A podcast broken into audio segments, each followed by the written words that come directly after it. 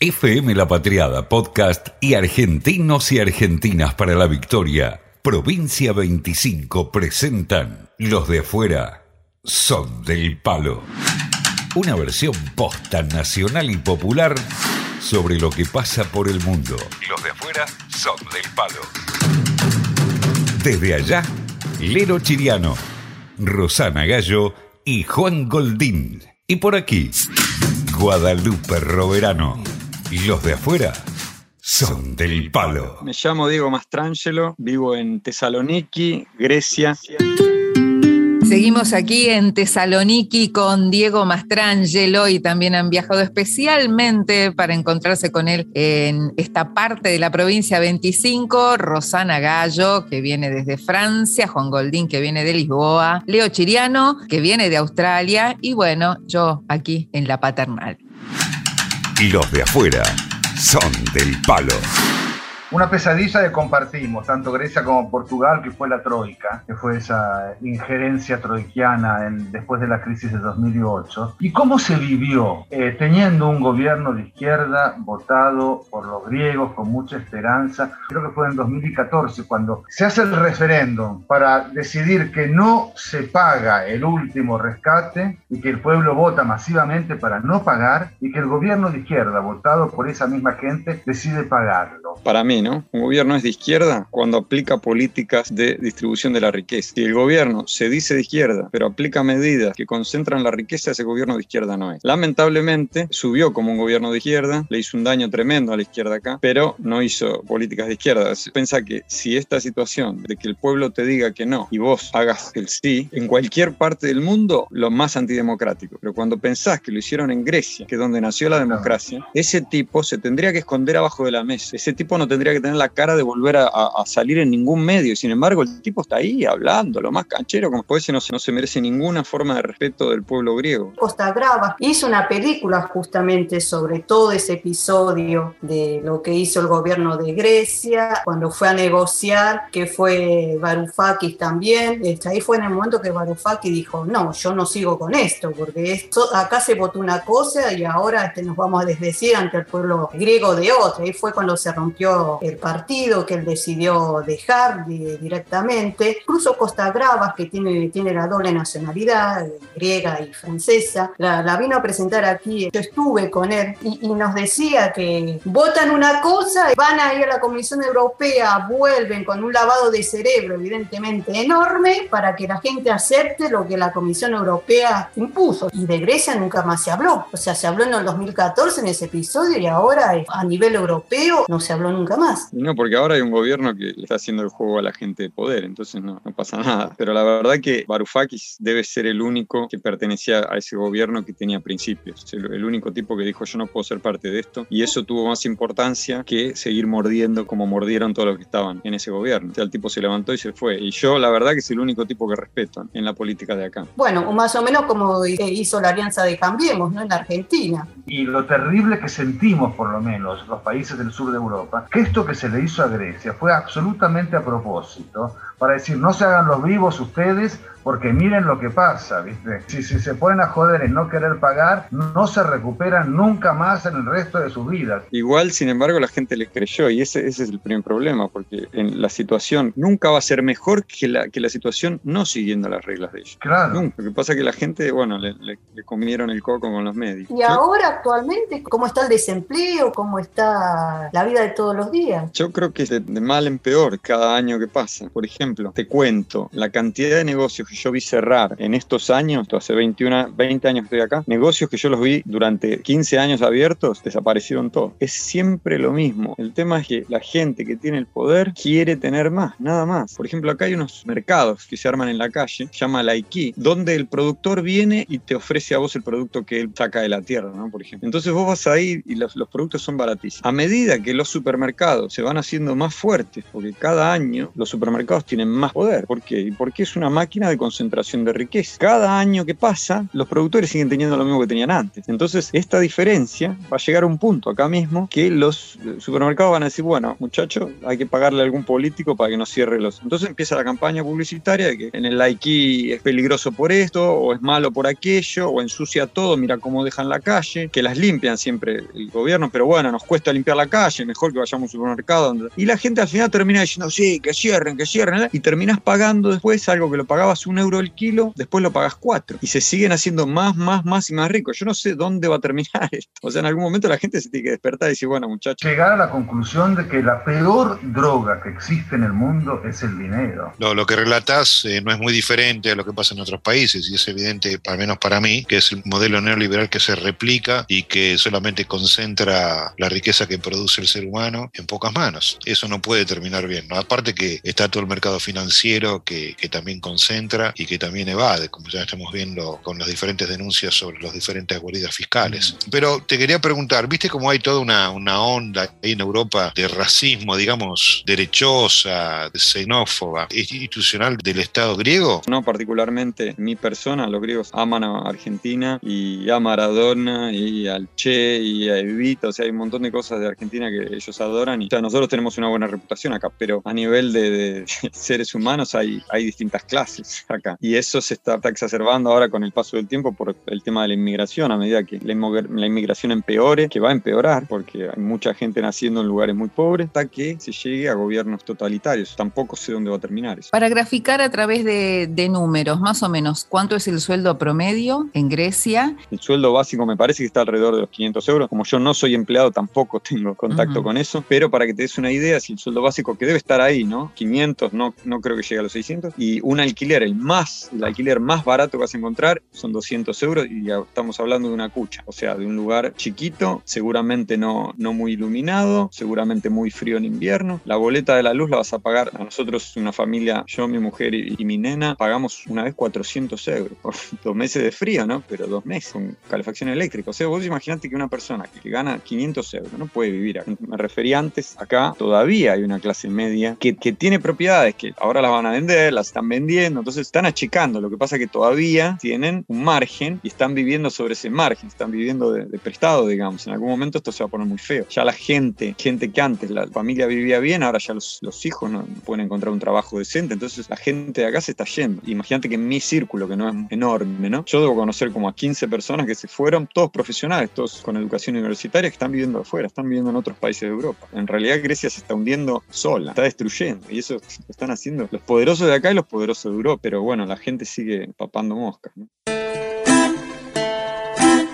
¿Cómo es el tema de los griegos y los turcos? Ah, bueno, ahí, ahí hay una, una enemistad eh, no de hace muchos años. Desde que vieron la película de los 300, en un momento ellos, fueron, estuvieron invadidos por, por Turquía después también. O sea, esa, esa invasión de la película de los 300 no progresó, porque Xerxes que trató de ingresar y bueno, no lo dejaron pasar. Y después los ejércitos de, de Esparta lo reventaron. Pero después ellos estuvieron, estuvieron como 900 años ocupados por los turcos. Entonces con los turcos no hay muy buena onda. Yo he ido a Turquía y la verdad la gente me pareció bárbara. Lo que pasa, bueno, está la diferencia de la religión, que es una diferencia importante porque es más islámico Turquía y, acá es más cristiano ortodoxo. Entonces, la iglesia de acá, como todas las iglesias, me disculpan, pero para mí la iglesia, todas las iglesias son nefastas. ¿Por qué? Porque es una institución que está hecha para separar a la gente. Todas las instituciones que están hechas para separar a la gente son malas para la humanidad. Cuando vos encontrás una institución que une, que hermana a la gente, que la hace que viva mejor, bueno, todo ok. Que hay gente dentro de las iglesias tratando de hacer el bien, seguro. Pero como institución me parece que ya en algún momento deberían desaparecer, ya con todo el conocimiento. Me parece que es algo muy antiguo y que en algún momento debería desaparecer. Acá hay mucha contra, se usa eso mucho y todo el tiempo están con, bueno, Turquía invadió nuestro espacio aéreo, que seguramente a los turcos le dicen lo mismo, entonces Grecia compra, le compra aviones a Francia, o turcos nos quieren perforar en nuestra plataforma marítima y quieren sacar el gas, entonces Francia manda su, su portaaviones ahí para hacer presencia y medio que se retira a Turquía. No, lo que pasa es que también eso eh, refuerza esa adversidad que tienen los dos países, porque como tienen ahí Chipre, ahí que está media dividida entre los dos, de vez en cuando hay alguno, algo que pasa ahí en la frontera entre los dos. Eh, yo estuve en Creta y en Creta también, este, en cada lugar que te te, habla de, esta invasión turca en Grecia. La provincia 25 tiene su música, eso sí, siempre nacional y popular. La otra canción es de Melina Caná, se llama Milogia Cena, o sea, hablo de vos. A mí esta canción me la hizo escuchar una chica ni bien llegué acá a Grecia. Es una mujer describiendo un hombre y, lo que ella siente de una forma bastante poética. La chica esta que me la dio es de la isla de Creta. Creta tiene como su subcultura dentro de, Grecia, un poquito diferenciada del resto de Grecia, como muy orgullosa y, y bastante machista diría. Pero bueno, esa canción es muy poética y muy hermosa. και τους μιλώ για σένα πως έχεις ομορφιά και φρύδια τοξωτά σαν πέτρινα γεφύρια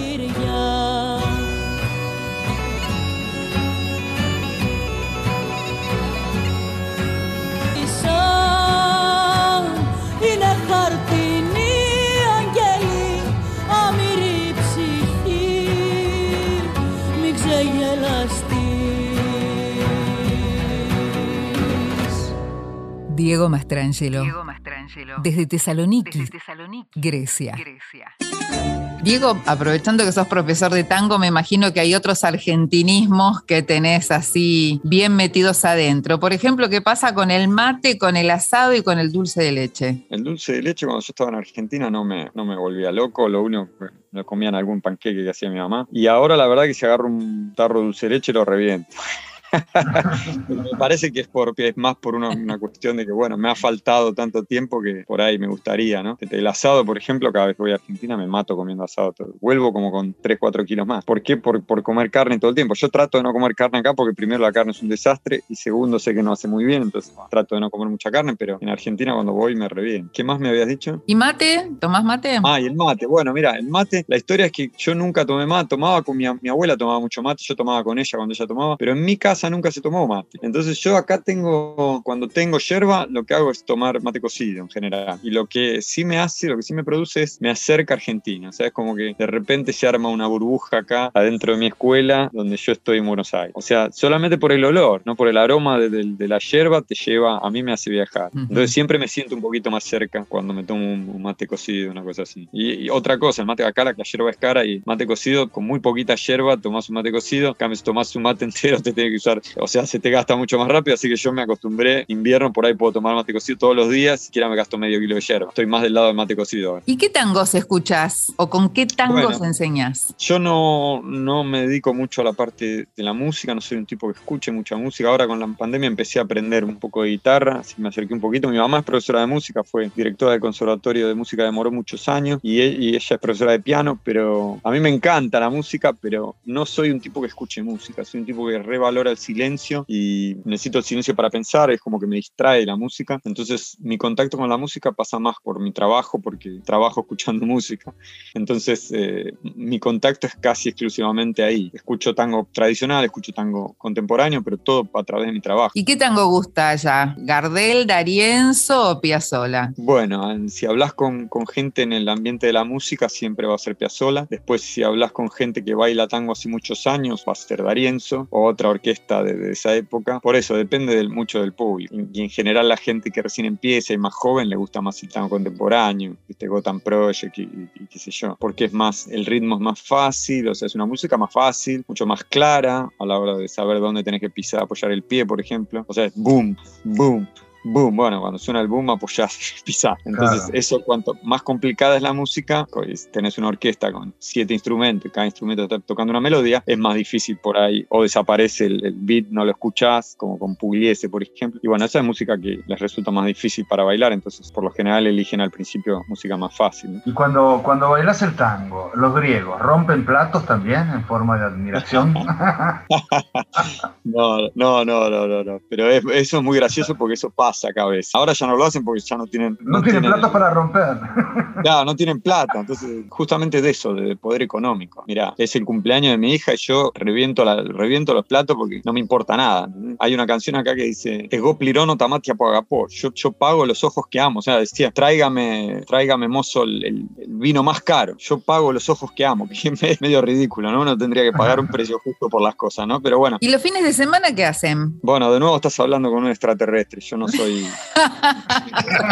Trata de generalizar, qué sé yo. O, o comparar lo tuyo con lo que hace la mayoría. La gente sale, no es un país que sostenga mucho el arte, como Berlín, ni siquiera desde el, desde el gobierno hay mucho apoyo al arte y la gente tampoco es mucho de ir masivamente a ver cosas o, o- o decir, bueno, esto es arte, lo tenemos que apoyar, no. Entonces no es fácil desde ese punto de vista. La gente acá sale, se va a bailar, donde en general la música es de ellos, ellos tienen una, una- una escena musical tremenda, o sea, acá lo, que- más se escucha es su propia música y no la música de otros lados, como por ahí pasa más en otros países. Ellos tienen muchísimos cantantes, muchísimas buenas voces, muchísimos buenos músicos, tienen toda su escena que es para ellos nada más. Y cuando salen van a bailar a, a boliches, bailar boliches como los, como los de Argentina. O a unos de acá es donde se escucha solamente música tradicional de ellos y ahí es que por ahí rompen algún plato. O por lo general cuando canta la cantante, hay una cosa rarísima que jamás vas a ver en Argentina, vos le pagás al mozo o a la moza y la moza viene con una bandeja de flores y se la tira al cantante. Y ahí se va tu plata, las flores que se caen al suelo. Y es una demostración también de que a lo que me refería antes. eh, no me importa la plata y, la voy a gastar así. Bueno, vos no tomás alcohol, pero en general, ¿cuáles son las bebidas espirituosas que más se toman? Y yo creo que toman mucha, mucha cerveza y tienen ellos raquí y cosas que son un poquito más pesadas, pero que las producen ellos acá. Igual te digo para que si, si comparás con un país del norte, como por ejemplo Finlandia, bueno, acá son, son todo monaguillos. en Finlandia, en Finlandia van las nenas con, con el six pack en la mano, con, con las seis cervezas, van, salen una tarde y van con las seis cervezas en la mano. Esos tipos no existen, se toman todo. Acá en Grecia la gente no toma tanto, no se emborrachan tanto tampoco. Ahora igual también hay mucha población acá de otros países, o sea, hay mucha inmigración y hay inmigración de países que toman más también. Por ahí eso depende de, de a qué parte de la población te referís. Pero no tomaste el uso vos. Ah, uso, ahí está, ¿ves? Uso, raquí. Bueno, esas son todas bebidas que son pesaditas. No, yo Sí. tampoco, yo no tomo nada. Yo me tomo un jugo de, de naranja con, ¿Y, con manzana y zanahoria. Y tu comida griega favorita? Hay unos porotos acá que son, son grandotes, grandotes, digamos, dos centímetros de largo, dos y medio. Sí. Y se llaman gigantes acá, gigantes. Bueno, eso los hacen con una salsa riquísima, con una salsa de tomate muy rica. Eso creo que sería una de mis comidas preferidas acá. Me parece que la mejor. Lo que sí extraño a morir son los ravioles, porque acá no hay. Ah. Y era mi comida favorita. Así que los ravioles, cuando voy a Argentina, me mato a ravioles y asado.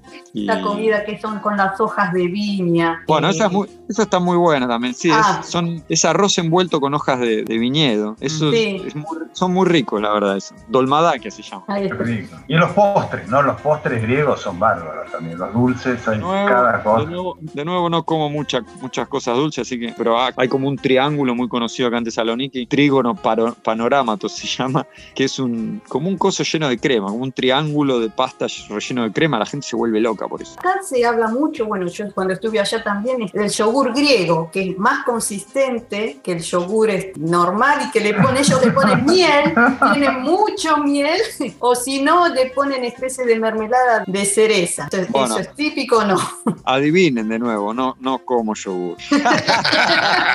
Así que no, no te puedo decir el yogur. Sé que acá tienen muchos quesos de ellos, muchos quesos de cabra, de otras cosas, ¿viste? Porque acá no hay mucha superficie como para tener vacas. Entonces las vacas que ves acá, si las ves realmente, son, viven como chanchos, viven arriba de la tierra sin pasto, no sé qué les da Entonces ya acá la verdad que no quiero, no quiero tomar leche. No, porque el yogur griego es una mezcla de la leche de vaca y de, de la leche de cabra, entonces por eso es más consistente. yogur griego que nos venden en Europa, como diciendo, ay, este es griego, que es mejor, es el yogur que tomábamos cuando éramos chicos, Sí. este es la martona, Sí. es más grueso y, con, y, y mucho más rico. Después empezaban a ponerle porquerías, pedacitos de fruta, agua, no sé qué, y llegamos al yogur de mierda que comemos últimamente. Pero el griego es el yogur de verdad, es la martona, Sí. el frasco de vidrio. ¿Para ustedes es muy caro irse de vacaciones a las famosas islas griegas? Y sí, depende de la isla. Ellos lo bueno es que tienen como 10.000 islas. Entonces, siempre puedes encontrar alguna más barata. Alguna que no sea tan internacional, turismo internacional. Por ejemplo, si vas a Santorini o vas a Mykonos, te revientan. Puedes quedar una noche en ningún lado. Entonces, en general, esas islas son para la gente que tiene mucha plata. Pero después hay un montón de islas. Hay una isla hermosa, no me acuerdo el nombre, pero es, esa isla es más de camping. O sea, la gente va y, y hace camping ahí el F libre y en general andan todos desnudos. Que es, es una onda mucho más tranqui. Ahí he ido una vez la verdad que es todo paz y amor. Es muy, es muy lindo. Una isla La donde- isla Nac and Pop. Acordate el nombre, nene, dale. Sí, que es Ah, ya me acordé, ya me acordé, ya me acordé, se llama Samotraki. Samotraki, esa isla queda cerca, de- está para el lado de Turquía, no está para el lado de, de las otras. Dijiste que fuiste a la isla. ¿Entraste a la isla desnudo también? Fui a la isla y hice nudismo y estaba con mi mujer, hicimos los dos. Todavía no teníamos a nuestra hija. La verdad que no es nada, no es nada raro, es solamente que estás ahí. Lo- una cosa muy graciosa que me acuerdo de esa vez que fuimos es que ahí el agua va bajando de una montaña y se hacen como lagunas, como piletas. Entonces vos a medida que vas subiendo te vas encontrando otras piletas, otras piletas. En cada pileta hay gente desnuda. ¿no? Entonces venimos subiendo piletas y de repente llego a una pileta donde hay como 20 personas y están todas las personas sentadas y medio, viste, como se sientan los hombres si vieron gente haciendo nudismo. Y los hombres tienen una tendencia a sentarse más arrodillado, que no se le vea mucho ¿no? el aparato y qué sé yo Eh, y estaban todos sentados y había un tipo parado, el único parado, feísimo de cara, pero con una pero con una apéndice, digamos, que le llegaba como hasta la rodilla. De ahí la imagen, la imagen, y bien vi eso, la imagen era el rey. O sea, el tipo estaba parado ahí, qué gracioso, y por supuesto, estaba, en ese momento estaba con una, con una, una novia de ese momento, y ni bien yo venía caminando primero, ni bien llegué ahí, vi eso, le digo, no, mira, me di vuelta antes de llegar a ella. No, mira, mejor ahí no vayamos porque no, ya no da para más, vamos para abajo. Era el Apolo de ahí, de, de la zona. Qué gracioso, qué gracioso. Otro orden de cosas, digamos. Otro, otro orden social había ahí arriba. Qué bueno, qué bueno. Bueno, Diego Mastrangelo desde Grecia, muchas gracias por compartir este momento con los de afuera, son del palo. Hemos corroborado que vos también sos del palo. Y bueno, lo único que nos está faltando es una canción, ¿no? Bueno. Dale, Dale. en griego, en griego. en griego, una Ah, oh, ah, sí, sí, sí. A ver, para, para, para. Mia cravia po cardiacito peroncito perón. Juan Goldín, Rosana Gallo, Leo Chiriano, también aquí presentes, Tesaloniki, con Diego Mastrangelo. Volveremos cada uno a nuestros lugares, a Lisboa, a Francia, a Australia y a la paternal, con una idea bien, bien acabada de este territorio de nuestra provincia 25. Muchas gracias, Diego. Gracias, Diego. Gracias a todos. Abrazo, Diego, y siempre volvemos. FM La Patriada Podcast. Los de afuera, son del palo, son del palo. Una versión posta nacional y popular de los habitantes de la provincia 25 sobre lo que pasa más allá de nuestras fronteras. Los de afuera son del palo.